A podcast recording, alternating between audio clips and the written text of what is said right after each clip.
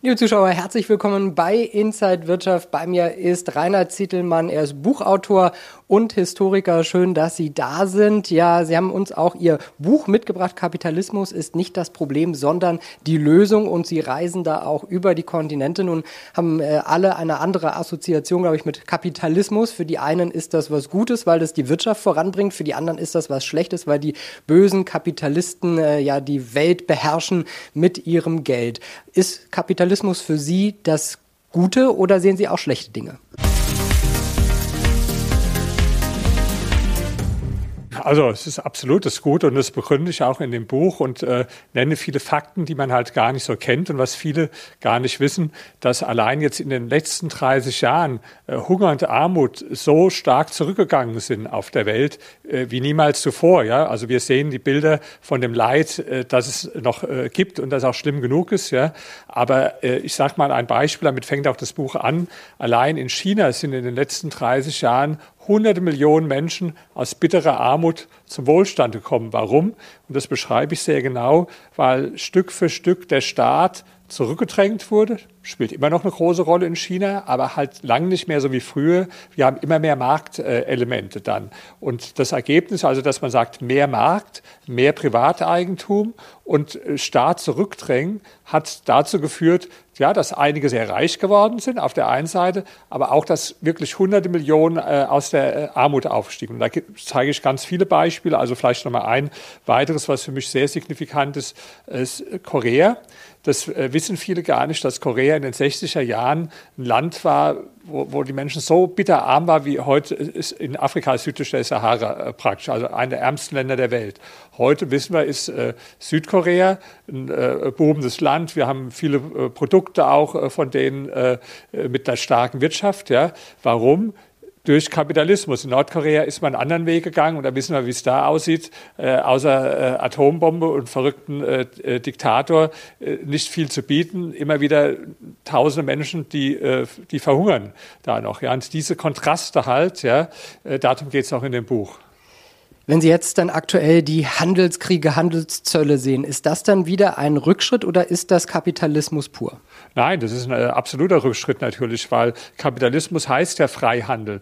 Kapitalismus heißt Globalisierung. Ja? Und äh, dieser ganze Prozess der Globalisierung, der hat ja weltweit genau dazu geführt, also gerade die Öffnung der Märkte in China, in Asien äh, generell, hat ja dazu geführt, dass die Armut so zurückgegangen ist. Ja? Und jetzt vergisst man das langsam äh, wieder und äh, kommt der Protektionismus, auch von, äh, von Trump, aber äh, nicht, nicht nur von ihm. Und das halte ich äh, für eine ganz äh, schädliche Entwicklung. Also das äh, ist das Gegenteil von äh, Kapitalismus wenn jeder jetzt wieder äh, sein eigenes Süppchen kocht und schaut, dass die, eigenen, dass die eigene Wirtschaft angeblicher vorankommt, wird das dann die Weltwirtschaft schwächen? Ähm, ja, natürlich. Also äh, wenn sich das weiter äh, eskaliert, man kann ja nur hoffen, dass es äh, nicht weiter eskaliert. Aber wir hatten das ja schon äh, mehrfach in der Geschichte, dass man dann versucht hat, durch Schutzzölle die eigene Wirtschaft zu schützen. Und äh, da äh, gab es kurzfristig immer bestimmte Effekte, wo dann die eigene Wirtschaft geschützt wurde. Aber erstens für die Verbraucher ist es immer schlecht, ja. Und letztlich ist es auch für die Wirtschaft selbst schlecht, wenn man dann auch wie in den USA jetzt letztlich veraltete Industriezweige wie Stahl Industrie künstlich irgendwo äh, am Leben halten will. Also das hat äh, langfristig noch nie äh, einer Volkswirtschaft genützt. Ja. Jetzt haben wir viel über das große Ganze gesprochen, über Staaten, die profitieren, wie China oder Nordkorea. Was bedeutet denn Kapitalismus oder Südkorea? Was bedeutet das denn für den Einzelnen? Wie hilft Kapitalismus mir in meinem Leben, dass ich ja ein besseres Leben habe? Naja, es ist halt die, die äh, Grundfrage, wenn Sie so philosophisch äh, stellen, äh, weiß der Staat und der Beamte alles äh, besser oder überlässt man äh, nicht die Sache weitgehend äh, den Bürgern? Und diese Konzepte sind ja keine abstrakten Konzepte, sondern das wurde ja immer wieder ausprobiert in der Geschichte. Ja? Und das betrifft natürlich jeden Einzelnen ganz unmittelbar. Also ich zeige Beispiele in dem Buch, wo sich auch viele jetzt gerade, die jünger sind, gar nicht mehr so dran erinnern. Nehmen wir mal zum Beispiel Großbritannien Großbritannien. Ja. Großbritannien war in den 70er Jahren, 60er, 70er Jahren ein Land mit einem ganz hohen Staatsanteil. Gewerkschaften haben eine starke Rolle äh, gespielt. Also das, was man so demokratischen Sozialismus nennt, wurde da in ziemlich reiner Form extreme Steuern. Ich habe da ein Lied zitiert von den Beatles, äh, Taxman, ich weiß nicht, ob Sie es äh, kennen, ja. Äh, warum? Ja, da war damals der Spitzensteuersatz 98 Prozent. Ja. Das, das wusste ich selbst gar nicht. Ja. So, also das war so, wie sich Sozialistisches vorstellen. 98 Prozent Spitzensteuersatz, viel verstaatlicht und den äh, Briten ging schlechter als äh, allen auf dem Kontinent dann im Ergebnis. Ja. Es gab am Schluss nur noch Streiks, hohe Arbeitslosigkeit, hohe Inflation. Und dann kam die Margaret Thatcher und hat, was hat sie gemacht? Einfach mehr Kapitalismus gewagt. Ja. Also das heißt dereguliert. Ja. Das heißt privatisiert. Ja. Das heißt Steuern massiv gesenkt. Und was war das Ergebnis? Ja, dass äh, ganz viele Menschen, denen es vorher schlecht äh, ging, dass es denen besser gegangen ist. Die Arbeitslosigkeit ist massiv gesunken. Viele Leute sind äh, Eigentümer geworden, was sie vorher nicht waren, weil die staatlichen Unternehmen äh, äh privatisiert wurden. Gab so viele Aktionäre auf einmal, wie es äh, noch nie gab. Und das sind halt einfach Beispiele. Und das ist vielleicht, sagen wir, das, das Besondere an dem Buch oder der Ansatz, den ich verfolge. Es gibt ja viele, die haben irgendeine Theorie, wie könnte die ideale ideale, bessere, gerechte Gesellschaft aussehen. Schreiben Bücher drüber oder haben Bücher drüber gelesen, ja, aber wurde nie probiert. Ja in dieser Form. Ja? Und ich sage, ich stelle hier keine Theorie auf, sondern ich sage, die Geschichte ist wie ein großes Experimentierfeld, wo immer irgendwo was stattfindet. Wir haben jetzt diese Entwicklung in China, die ich beschrieben habe. Wir haben diesen Vergleich Nord- und Südkorea. Wir hatten ja auch den Vergleich Bundesrepublik äh, äh DDR, um den es auch geht. Wir haben aber auch ganz aktuell in äh, Lateinamerika zum Beispiel Venezuela, wo man ja wieder den Sozialismus jetzt neu versucht äh, hatte. Wir haben Chile als Gegenbeispiel, wo es sehr kapitalistisch zugeht und wo man sieht, es fliegt kein Mensch von Chile nach Venezuela, habe ich noch nie gehört von Venezuela sind in den letzten Jahren vier Millionen Menschen äh, geflohen, 13.000 Prozent äh, Inflation. Ja, also wieder ein sozialistisches Experiment, was gescheitert ist. Und ich sage halt, ich gucke mir die Wirklichkeit an, wie sie ist, und nicht irgendeine Idee im Kopf. Da kommen immer wieder Leute. Neulich hatte ich auch eine Diskussion mit mit Linken, und die sagen dann, die haben sich irgendwas ausgedacht im Kopf, äh, wie die Wirtschaft aussehen sollte. Und so funktioniert es aber nicht, dass ich mir was im Kopf ausdenke. Und wenn man dann darauf verweist, also dass ja alle diese Experimente Experimente, die antikapitalistischen Experimente, dass die alle gescheitert sind. Nicht manche gescheitert, sondern wenn man die letzten 100 Jahre anschaut, wurde ja das Gegenteil von Kapitalismus in jeder erdenklichen Form probiert. Also in China anders als in Russland, in Rumänien anders als in Jugoslawien, in Albanien anders als in äh, Korea. Man hat aber auch den sogenannten demokratischen Sozialismus gehabt. Also wir müssen gar nicht Hardcore nehmen. Ja? Man hat den schwedischen Sozialismus gehabt, wo ich auch ausführlich drüber schreibe in dem Buch. Man hat in Großbritannien dieses Experiment gehabt. Und eine Gemeinsamkeit war, zuletzt, das letzte Mal in Venezuela, immer 100 Prozent gescheitert, ausnahmslos. Ja? So, und dann wundere ich mich über Leute, die sagen, ja, jetzt müssen wir es nochmal das Experiment äh, wiederholen, jetzt ein bisschen abgewandelt. Ja? Wissen Sie, es kommt mir so vor, ne, jetzt nehmen Sie mal an, eine, eine, Hausfrau hat einen Kuchen gebacken ja? und 15 Mal haben die Gäste sich übergeben. Sie hat es immer nach einem ähnlichen Rezept gebackt, den Kuchen, und immer wieder haben die Gäste sich übergeben. Und da würde doch keine Frau also beim 16. Mal dann sagen, ich nehme jetzt wieder das gleiche Rezept, wandle es mal ein bisschen ab, vielleicht schmeckt es ja dies bei den Gästen. Nee, also das wird ja niemand so oft durchziehen. Und genau das wird ja gemacht, ja, dass man immer wieder praktisch diese antikapitalistischen Utopien versucht irgendwo äh, äh umzusetzen und das Ergebnis äh, ist immer wieder ein äh, Desaster für die Menschen. Wenn wir das nochmal äh, auf Deutschland und auf, auf unsere Gesellschaft äh, projizieren, heißt das, dass die Gesellschaft auch nicht füreinander aufkommen sollte und sowas wie Mindestlohn oder Mindesteinkommen auch eigentlich unnötig sind aus kapitalistischer Sicht? Also äh, Mindestlohn halte ich nichts von, aber natürlich, äh, sagen wir äh, hat auch der Staat Aufgaben. Er muss einen Ordnungsrahmen setzen für die Wirtschaft. Und jetzt Menschen, die wirklich unverschuldet in, in Armut äh, geraten würden, sonst weil jemand krank ist oder gibt ja äh, Gründe, dass jemand nicht selbst für sich sorgen kann. Da sehe ich durchaus auch die Aufgabe vom Staat, diesen Menschen zu helfen. Aber das, äh, den könnte man sogar viel mehr helfen eigentlich, als es heute getan wird. Ja?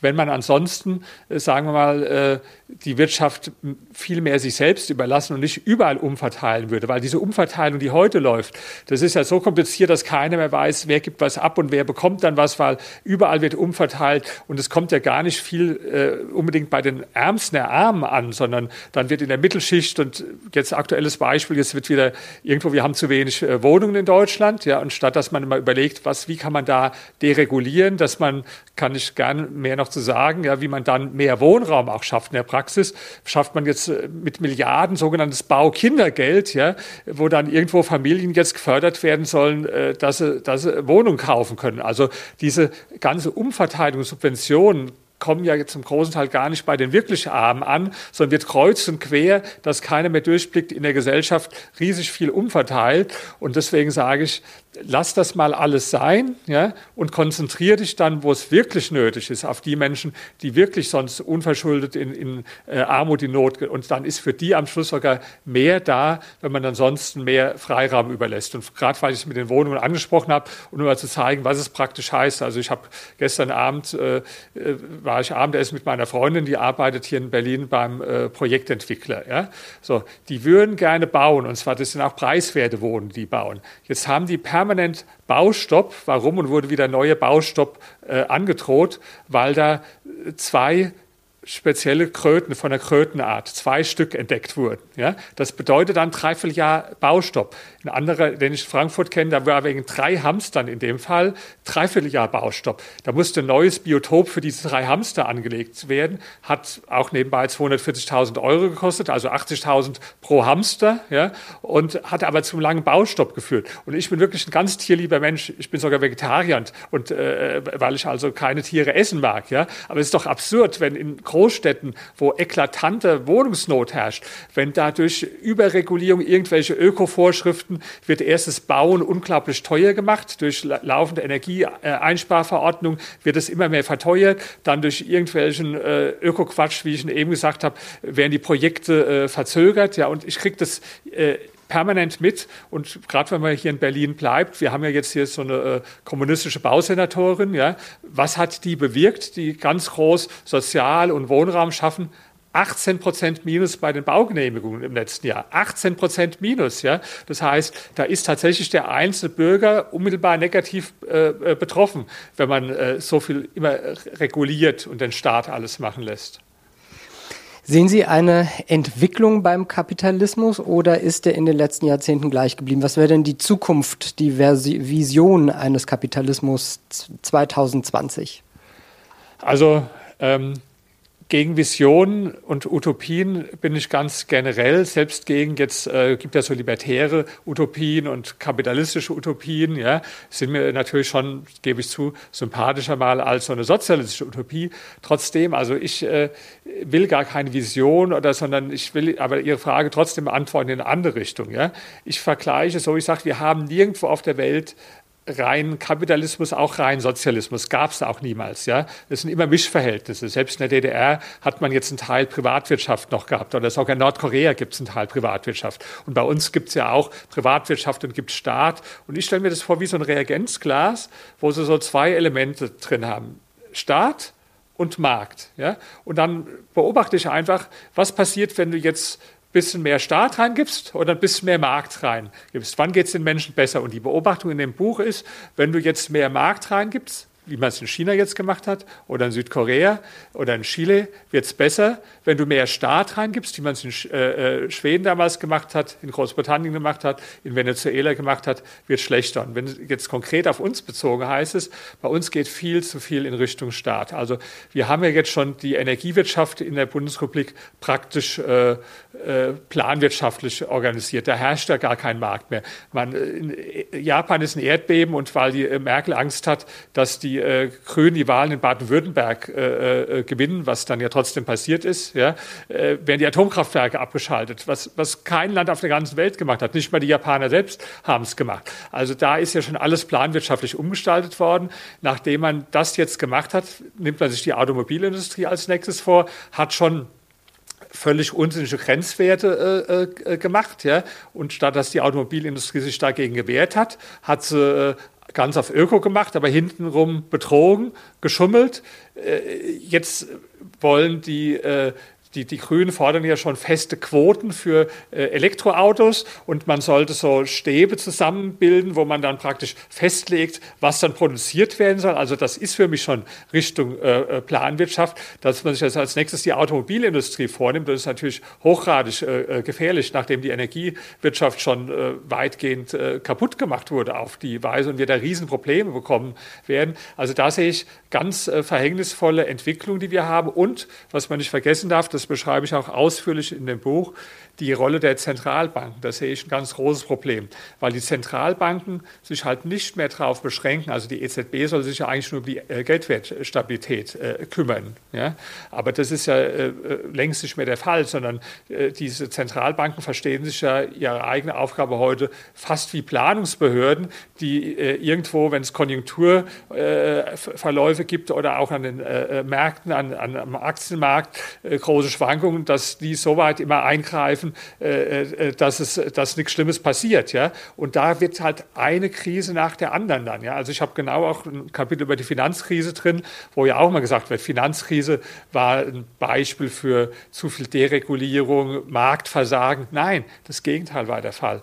Die Finanzkrise hat angefangen, indem man zuerst, äh, wissen ja noch, Dotcom-Blase und so weiter, Ende der 90er Jahre, hat man darauf reagiert mit massivsten Zinssenkungen, ja, die dann wieder dazu geführt haben, dass die Hauspreisblase äh, äh, als nächste Blase aufgeblasen wurde. Da hat man dann äh, die, die äh, wieder damit therapiert, was eigentlich die Ursache der Krise war, nämlich mit noch niedrigeren äh, Zinsen und dann die ganzen Anleihekäufe.